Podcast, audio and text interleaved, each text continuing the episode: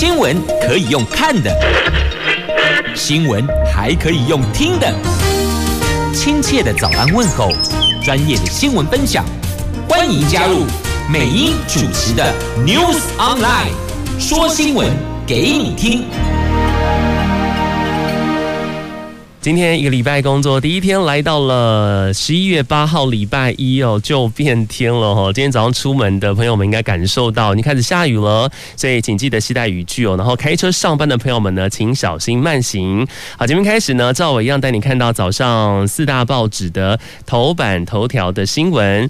首先看到是联合报，联合报的标题呢，一样持续关心的就是全球的气候峰会哦。这个礼拜是关键期，全球示威施压气候峰会。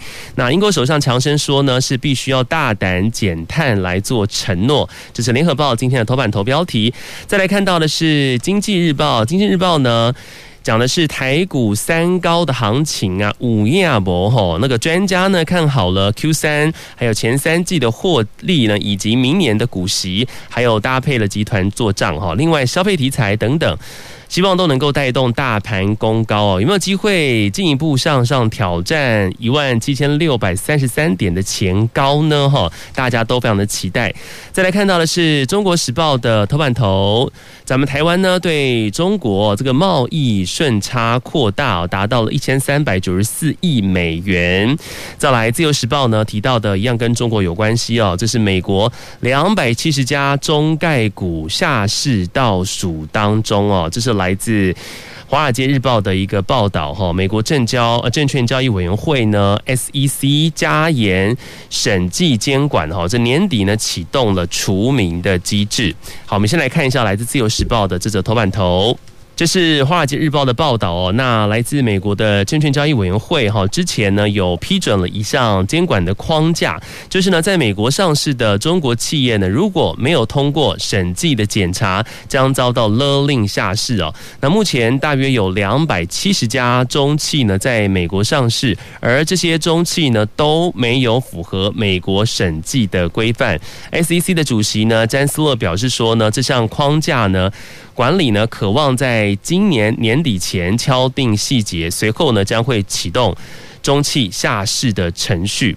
那美国国会呢，其实在去年的十二月份呢，有通过一个所谓的外国公司问责法。那 SEC 呢，今年三月发布的临时实施条例呢，就明定了哈，在美国上市的外国企业呢，如果他的审计公司连续三年不接受美国上市公司会计监督委员会审查，那这些外企很抱歉，都将会被勒令下市。那依照目前的呃，在美国上市。是的，中企呢看起来是都没有符合规范哦。那詹斯来说呢，其实这样是为了保护美国投资人的重要一步哦。SEC 将跟 PCAOB 呢共同努力哦，确保进入美国资本市场的外国企业，它的审计公司都能够遵守相同规定。好，当然是你必须要在美国上市哈，那你就必须要遵守他们的游戏规则哈，就是没有。这个符合他们的规范的话呢，接下来都会被通通下市。但目前看起来，在美国的两百七十家之多的中概股呢，是都没有符合他们的规定的。来自《自由时报》的头版头，再来看到是中国时报，《中国时报》呢一样来看一下是台湾跟中国之间的关系哦。这个贸易顺差扩大，达到一千三百九十四亿美元。这两岸经贸依赖持续加深嘛？这前十个月的进出口年增百分之二十。十七点八。我们来看一下，这个来自中国海关署呢，在七号呢有公布了最新的外贸统计显示哦，今年一到十月份呢，进出口的这个总值呢是四点八九兆美元，年增率呢达到百分之三十一点九。不过呢，值得注意的是哦，这个两岸外贸依赖持续加深哦，这今年前十个月的进出口的总值达到了两千六百六十二点九亿美元呢，年增率是百分之二十七点八。那咱们台湾呢，对中国的贸易顺差。更是扩大到了一千三百九十四亿美元，相较于去年同期呢，是一千一百三十一亿美元呢，是明显扩大的。那同时呢，《中国时报》的头版呢，有做了一个表哦，就是今年的一到十月份呢，中国大陆呢主要贸易伙伴的进出口的总量哦，来做了一个排名哈，世界的国家的排名。那咱们台湾呢是排名在中国的贸易伙伴的第七名哦。然后进出口年增率是百分之二十七点八，排名第七。那我们看一下前三名分别是哪三个地方跟国家呢？哈，第一名是东协，第二名是欧盟，第三名是美国。所以这三个呢，成为了中国的三大贸易伙伴。那咱们台湾呢，对中国的港出口呢，也是连二十个月是正成长哦。那不过经贸专家研判呢，两岸的出口会在接下来的 Q 四会缓降。这是来自中国时报今天的头版头的新闻。接下来带你关心今天早上联合报的头版头条新闻，持续关心的是 COP twenty six 哦，全球气候峰会。目前呢，进入到了攸关成败的第二个礼拜，有成千上万人呢，六号在全球各地有举行了数十场的示威活动哦，抗议峰会没有能够采取快速行动来抑制全球暖化，要求呢要削减化石燃料使用，并且立即呢。协助受气候变迁影响的地区，尤其是比较穷的国家哈。那目前看起来呢，第一个礼拜峰会过去了，这几首议题还是没有做解决。这峰会的第一个礼拜的成果呢，包括了有部分国家提升了减排承诺，达成了逐步淘汰煤炭、终结对外国化石燃料业融资哦，还有减少甲烷排放及终止滥发森林等协议哦。这上礼拜呢，赵伟代班的时候呢，都有在节目当中。跟听众朋友来分享这些相关的新闻消息哦，但是众多棘手的议题还是没有解决。那上街表达不满的抗议人士就说了，他们是前来持续的施压的。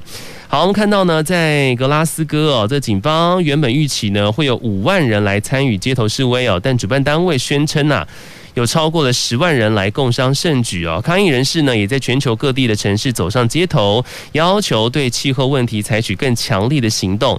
比方说，像是澳洲的抗议人士呢，就装扮成为煤炭块啊，讽刺强烈捍卫采煤炭业者的澳洲总理莫里森。那雪梨在雪梨的抗议活动当中呢，有一个标语的牌子就写到说：“别再废话连篇，马上采取真正的气候行动。”因为这些抗议人士呢，就怕这些开会的参与人士呢，是说一套做一套哈。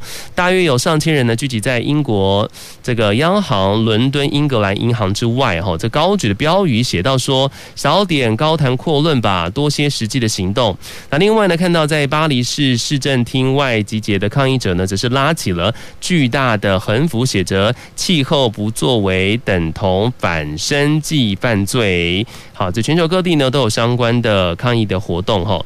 那我们看到，其实目前呢，数十国要承诺接下来要改革农业来抑制暖化。这根据路透的报道呢，这个人为产生的这个温室气体哦，有四分之一是来自农业哈。那滥伐森林等等哦，这些改变土地用途的行为，因此呢，要保护大自然呢，并且喂饱全球啊日益增加的人口，而不助长这个暖化呢，改革。就是变得非常的重要了。那英国是说呢，在六号有四十五国就承诺将会改革农业来保护大自然，包括了美国、日本、德国、印度、印尼、越南、菲律宾等等这些国家呢，承诺包括了公部门呢，接下来会投资四十亿美元来刺激农业的创新哦，例如研发能够抵挡像是旱灾、洪灾跟热浪相关的农作物，来加惠数亿的农民。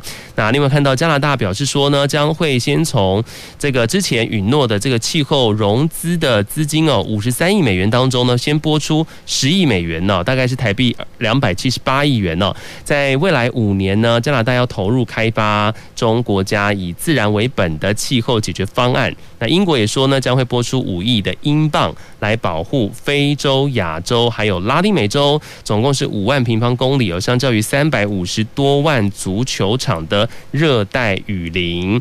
那接下来的持续关注的焦点呢，当然就是说这些比较有钱的这些大国呢，如何来金援这些没有钱的穷国来应付气候变迁呢？这是来自联合报今天的头版头的新闻消息。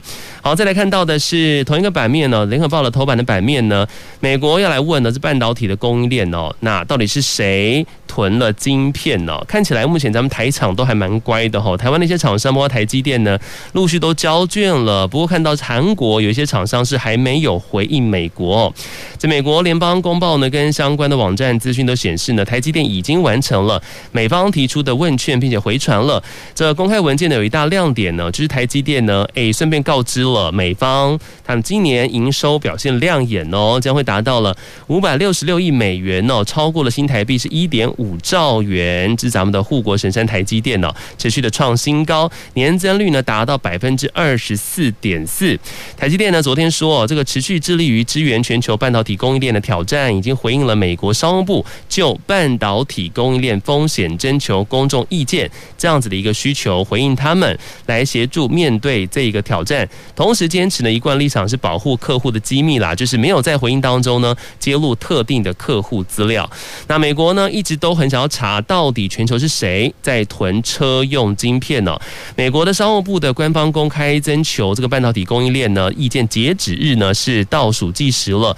那根据联邦公报跟相关的网站资讯显示呢，截至昨天为止哦，包括我们台湾像是台积电啊、联电、日月光、环球晶等指标的台厂呢，都已经交卷给美国了。总计呢，已经有二十三个国家呃国际大厂呢跟机构呢完成了这个回应跟答复，让还没有回复的像是三星啊、SK 海力士等韩国企业。就面临了庞大的压力。那外传相关企业呢，会在最后时间内答复哦，或者争取在韩国官员呢，接下来九号到十一号访美的时候呢，直接向他们的美国商务部来递交答复。好，这个是因为呢，这全球晶片荒哦。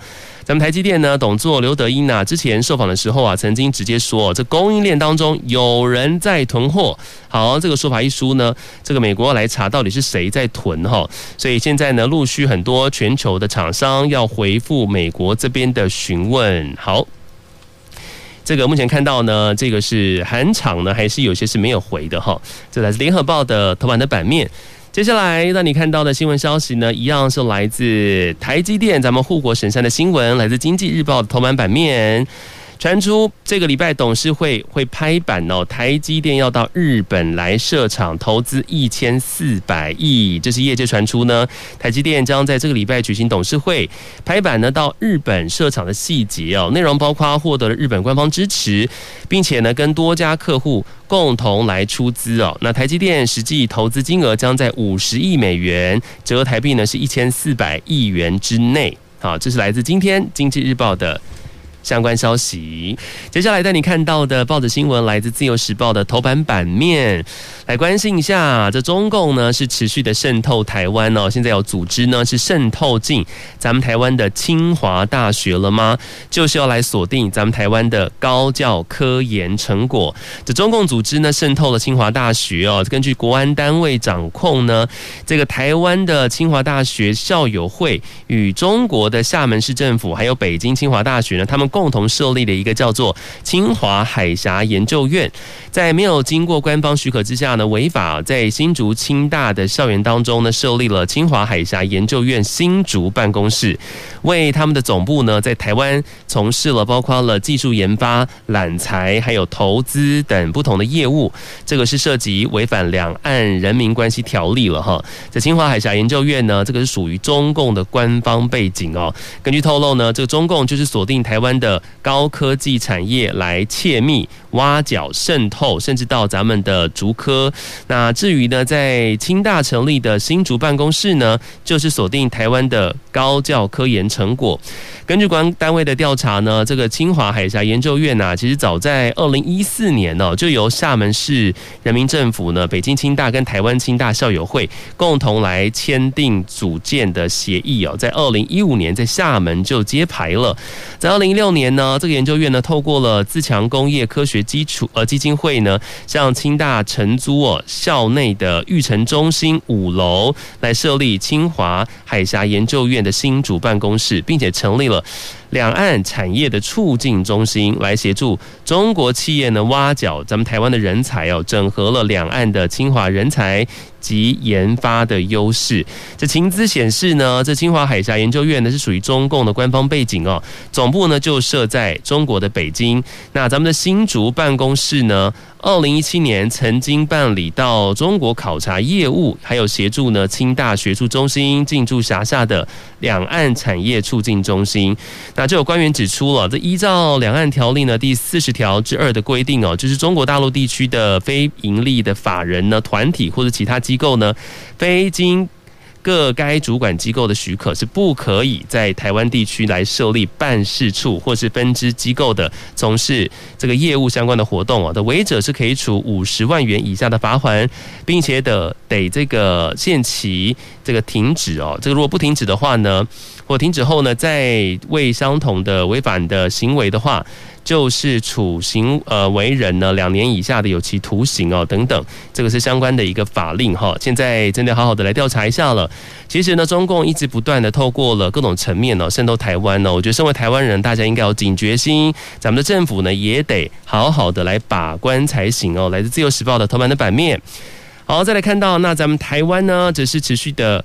延揽国际学者哈，明年要传出再砸四点五亿元，就咱们的玉山计划征才哦，这四年来呢，已经吸引了这个一百三十人哦，这是用来招揽国际人才来台湾的这个玉山计划。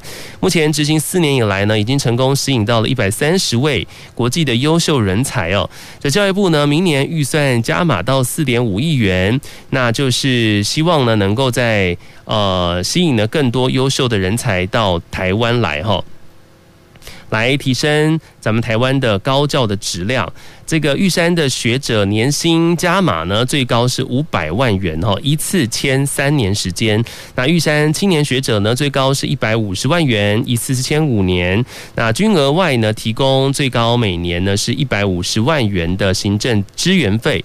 这个总预算从第一年的三亿元呢，成长到明年的四点五亿元。好，这个经费呢是持续的有增加，就是希望呢能够扩大引进在国际间的优秀人才来到台湾哦，提升台湾的高教的质量。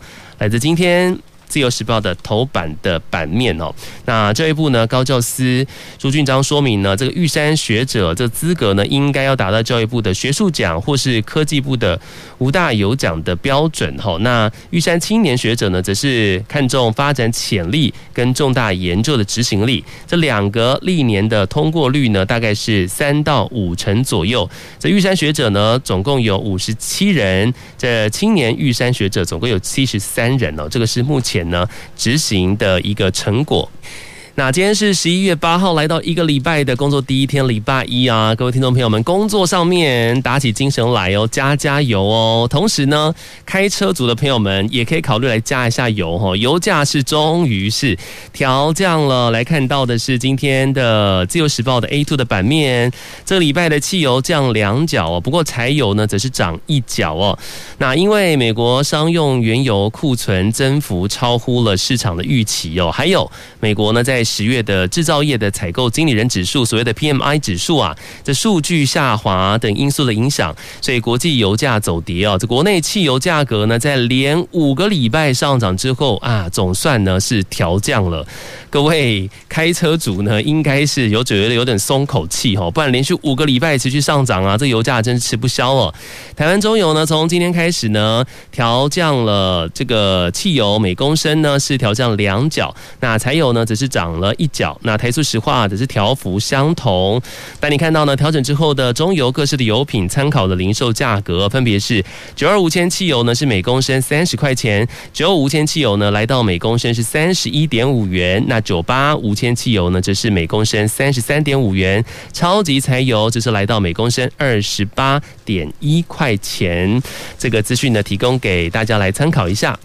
接下来带你看到的呢，这个是政治相关的新闻消息了哈。接下来就是公投说明会啊，就在各地会分别的举行哦。那蔡英文跟赖清德呢是分进合击哦，到了竹市、澎湖两个地方来宣讲，呼吁大家投下四个不同意。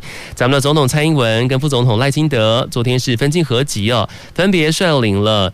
府院党团队呢，在新竹市跟澎湖县来宣讲公投的四个不同意，两个地方都吸引了爆满的人潮。那蔡英文强调说呢，台湾目前呢正处于国家危机还有未来发展的重要关键。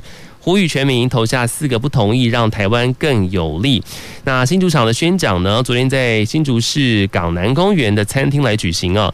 蔡英文率行政院长苏贞昌，还有桃园市长郑文灿、新竹市长林志坚跟立委柯建铭等等人呢，来到现场呢宣讲哦，吸引了超过了三千人到场。他重申，过去的核四呢花了三千亿元呢，没有为台湾发过一度电。厂区呢位在危险的地震带上面，那全台湾没有一个县市是愿意接收核废料，加上核四呢设计已经过时了，这建造过期，厂商解散、设备停产等问题哦，这安全性令人担忧啊。同时呢也提到说呢，位在桃园大潭的天然气第三接收完站完成之后呢，能够解决这个南电北送的问题哦。那台湾跟美国的 T 法对话重新开始，那台湾最近也申请要加入所谓的 CPTPP 适度的开放市场哦。那台湾的未来的路才会走得更宽广。至于公投，一旦绑上大选，则可能会重现三年前呢，就是开票开到半夜的情形。相信大家呢应该都有印象哈。这个选票相关的作业人员呢，是忙碌到一个不行哈。那他说，台湾呢是不能够再内耗了，要往世界来走。好，这个是绿营这边呢分进合集公投说明会呢是现场人潮爆满。好，看完了民进党，接下来带你看到的是国民党。这个重启核四啊，这个四大公投就是年底要投票嘛。那国民党呢，虽然是喊出了四个同意啦，但是新闻媒体报道说，其实蓝营呢内部的态度，诶，好像不太一样哦。国民党党主席呢朱立伦呢，对于党内有不同的意见声音呢，昨天是重申尊重，但是还是强调希望四个公投案都能够通过。在北台北台湾呢，这个蓝营呢，对于所谓的重启核四啊，这个立场呢出现了矛盾呢。包括看到了像是新北市长侯友谊呢，还有宜兰县长林姿妙的态度呢，保留甚至呢是反对的，所以被视为是有意角逐台北市长大位的国民党立委蒋万安也不表态支持重启核四，让力挺重启核四的前总统马英九只能够喊话说要党中央好好的来跟这些人沟通沟通一下哈。那党主席呢朱立伦呢昨天出席了这个中国书法学会六十周年的国际展访的时候说，他说国民党呢提出。的两案呐，所谓的反莱猪，还有公投榜大选是全党一致支持，但是另外两个案，包括真爱早教跟核四重启哦，是民间团体提出的。他说国民党呢希望大家支持啊，是尊重跟协助哈，所以面对党内不同的声音呢，朱立伦说还是尊重大家哈，不过他本人的立场呢还是。就是四个同意啊，这是来自今天呢报纸版面关于蓝营这边内部的一个相关报道。接下来带你关心的新闻消息，来自今天中国时报的头版的版面，跟咱们的疫苗有关系哦。这个是政府呢自己买了五十九万剂的集齐的 AZ 疫苗吗？这杨志良。说要希望立院赶快来调查这件事情哈，这是我国呢自己购买第十三批的 AZ 疫苗五十九点四万剂，在六号晚间呢到货了哈，但是呢后来发现这个有效期限呐，直到本月底而已啊，这扣掉检验封签所需要的时间呢，在效期只剩下不到十六天了，所以就遭到各界人士质疑说，哎，是不是咱们政府是买到这个 AZ 疫苗的集齐品呢？这有违疫苗采购的惯例哦。那看到像是新闻报道说呢，前卫生署长杨志良就指出呢，过去采购疫苗其实很少出现所谓的效期少于半年的。他研判政府呢，是不是合约没签好，或是哪里出了问题哦？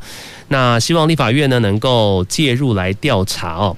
不过呢，指挥中心发言人庄人祥昨天回应说呢，这批 AZ 疫苗的效期哦，虽然是不满一个月，是因为呢国际疫苗供货仍然很不稳所导致的。那至于 AZ 是什么时候告知我国有这批疫苗呢？我方是什么时候同意接收的？他则表示不清楚，强调有关采购的内容都有保密协议。他说不便对外透露。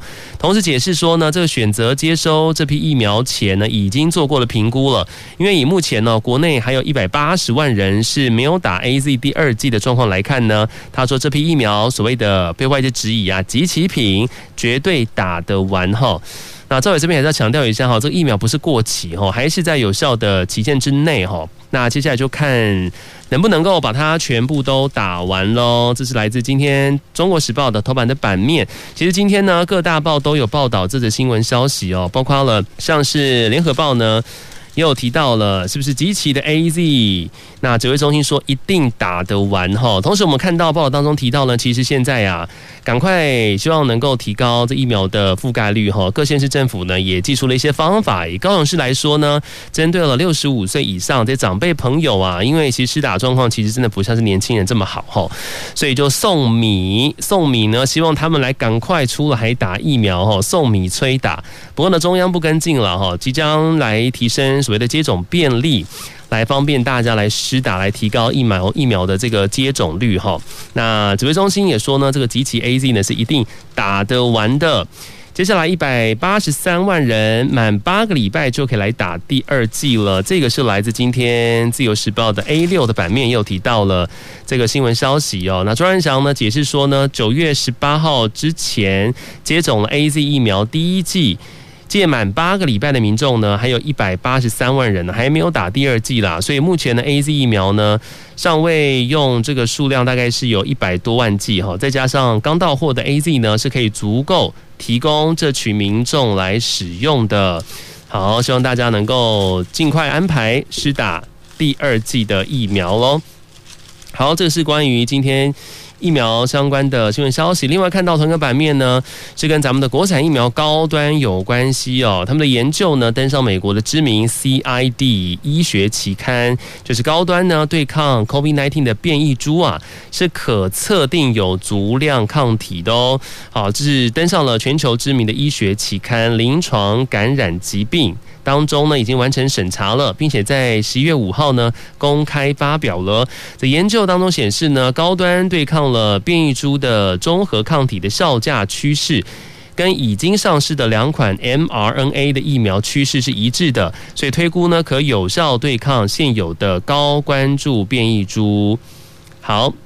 那高端说呢，这个临床感染疾病的期刊呢，这个是传染性疾病领域当中啊具有高影响力的期刊之一，而且是美国感染疾病学会的官方期刊。那高端当然非常荣幸能够透过了由 CID 医学期刊呢来跟全球关注这 COVID-19 的疫苗研发的专业人士来分享哦，高端疫苗呢这个优异的抗变异株的分析的数据。那这研究数据显示呢，跟原型株相比哦，这各个变异株的中和抗体的效价虽然是有衰减了，但是还是可以测定足量的中和抗体。此外呢，对于涵盖包括像是一四八四 K 跟这个 N 五零呃 EY 这些棘蛋白关键突变的贝塔变异株的时候呢，则可以透过由这个高剂量或者是追高施加。施打这个第三剂的高端，来增加抗体的适度，诱发足量的免疫保护哈。那目前呢是可以测定有足量抗体的，这是来自最新的一个研究发现，也算是对国产疫苗来说是好消息了。那希望能够陆续获得国际正面的认证跟肯定喽。接下来带你关心的新闻消息呢，我们来看到的是今天联合报的。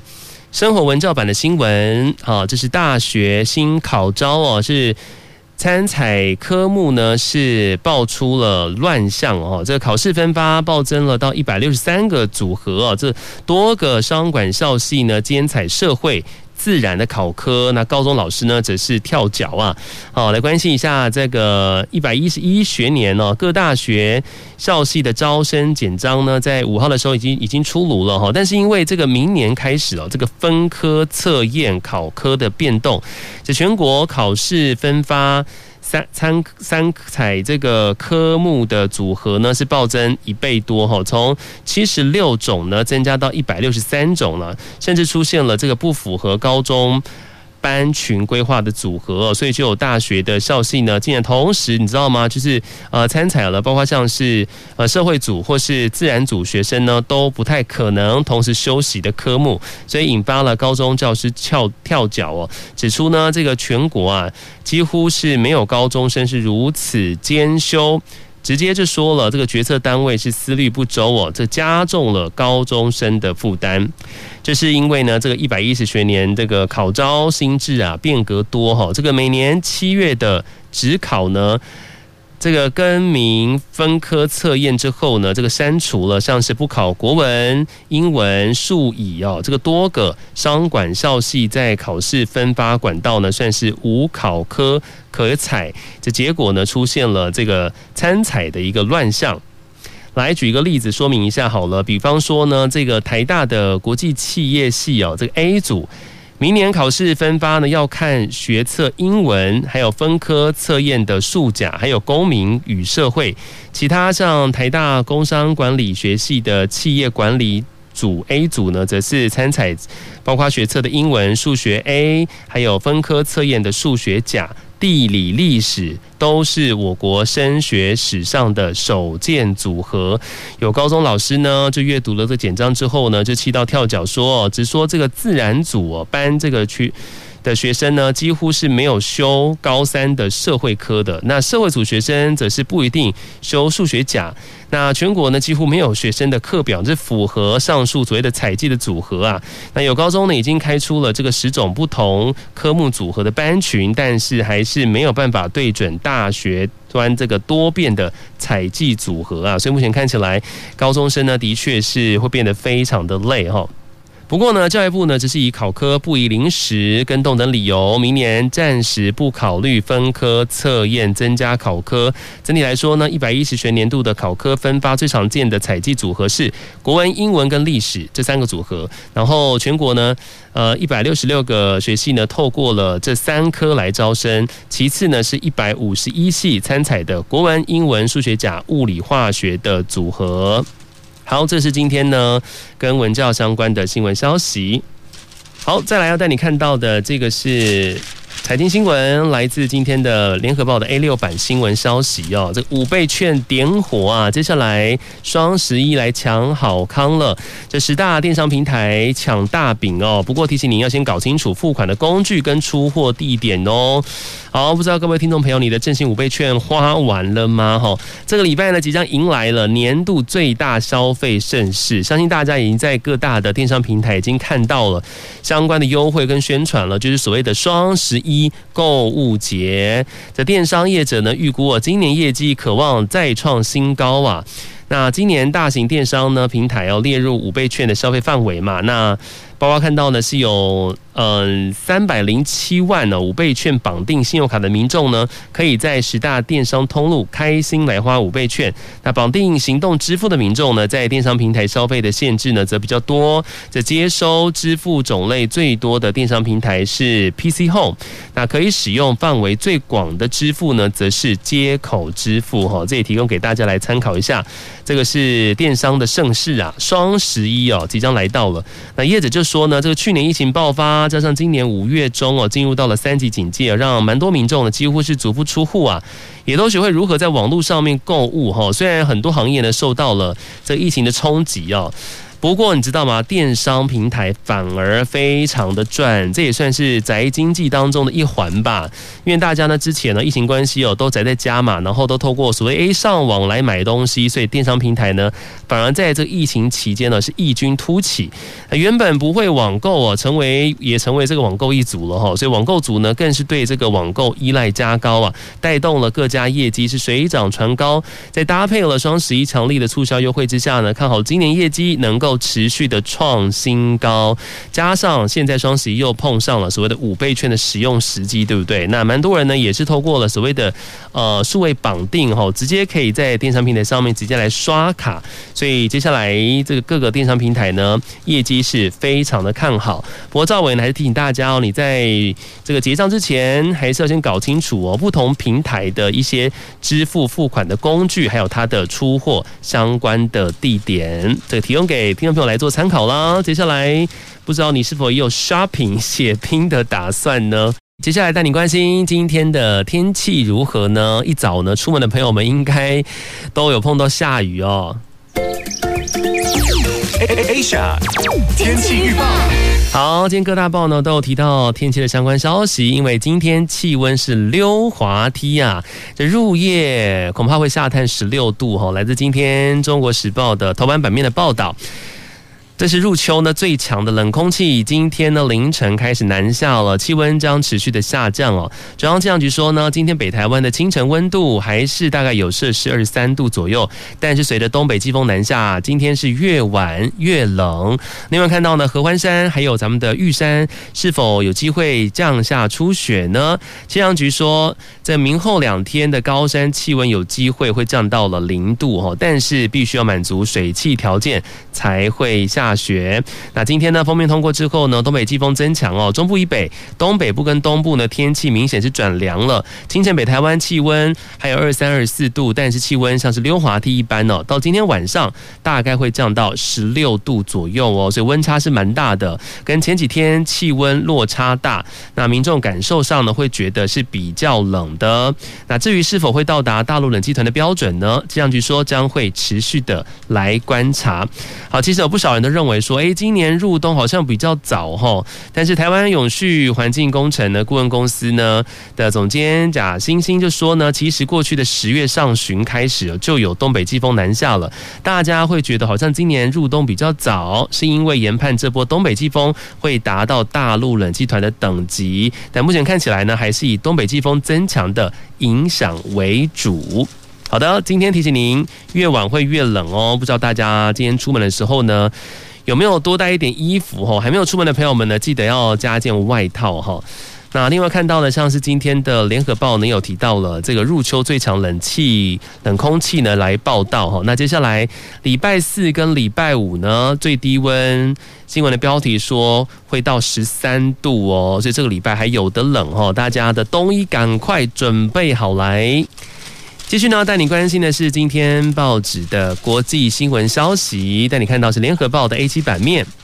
好，我们来看一下美国的一个防疫的状况哈。美国呢强制大企业来打疫苗，不过遭到法院冻结了。这个是拜登呢，他下令哦，这个雇员百人以上的企业主呢是必须要来确认说，诶，你的员工呢已经是打疫苗了。但是六号遭到了法院。